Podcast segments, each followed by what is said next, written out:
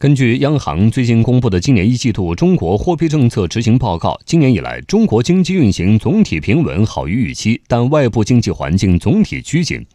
最新数据显示，今年以来，广义货币 M2 和社会融资规模增速分别保持在百分之八和百分之十以上，与名义 GDP 增速基本匹配。第一季度人民币贷款新增五点八万亿元，同比多增九千五百二十六亿元，多增部分主要投向了民营和小微企业等薄弱环节。对于央行的这份报告，金融研究人士给出了积极评价。中国东方资产管理股份有限公司首席经济学家吴庆说：“货币政策在微调和预调上做得比过去有所提升。”根据我们对宏观经济形势走势的预测，做出了预案，而且按照这个预案去执行。我们曾经在十年前，我们批评我们的货币政策时滞太长，导致这个力度过猛。那么我们现在的货币政策呢，就是时滞明显的缩小，而调整的力度呢，也变得相当的温和。因为我们预调了啊，所以我们可以做到微调。所以在预调微调方面，我们做的是很有改善。中国人民大学重阳金融研究院高级研究员董希淼说：“一季度央行在货币政策工具创新方面有新的成果，让货币政策弹性更大。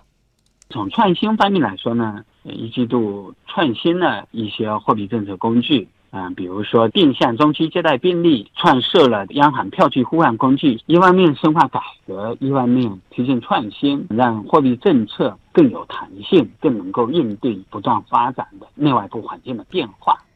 央行强调，目前货币政策应对空间充足，货币政策工具相丰富，有能力应对各种内外部不确定性。下一阶段，面对内外部经济环境变化，将因时因势更有针对性地实施宏观调控。董希淼认为，面对今年出现的各种内外部不确定性因素，央行的货币政策执行可以重点考虑三个原则。首先的一个原则，我们一定要保持货币政策松紧适度，适时的进行一调跟微调。第二个呢，就是既要保持总量适度，又要进行结构优化。第三个呢，要进一步深化改革，主要是利率市场化的改革。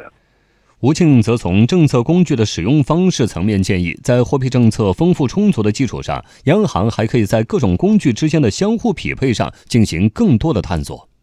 我们的货币政策的工具当中有两类，一类呢是可以随时调整的这些工具，呃，它的特点呢是灵活性很强，随时可以出台。但是这类工具呢，它的容量比较小。另一类工具呢，就是一些传统的货币政策工具，它的容量很大，它的时效性相对来说会比较弱。我认为未来一段时间里，我们央行的这个货币政策执行的层面上，那么就要做好各类工具之间的匹配。如果这两类工具的搭配呃适度，那么我们就既能保证货币政策的及时性，同时又能保证央行随时都有足够货币政策工具空间可以使用。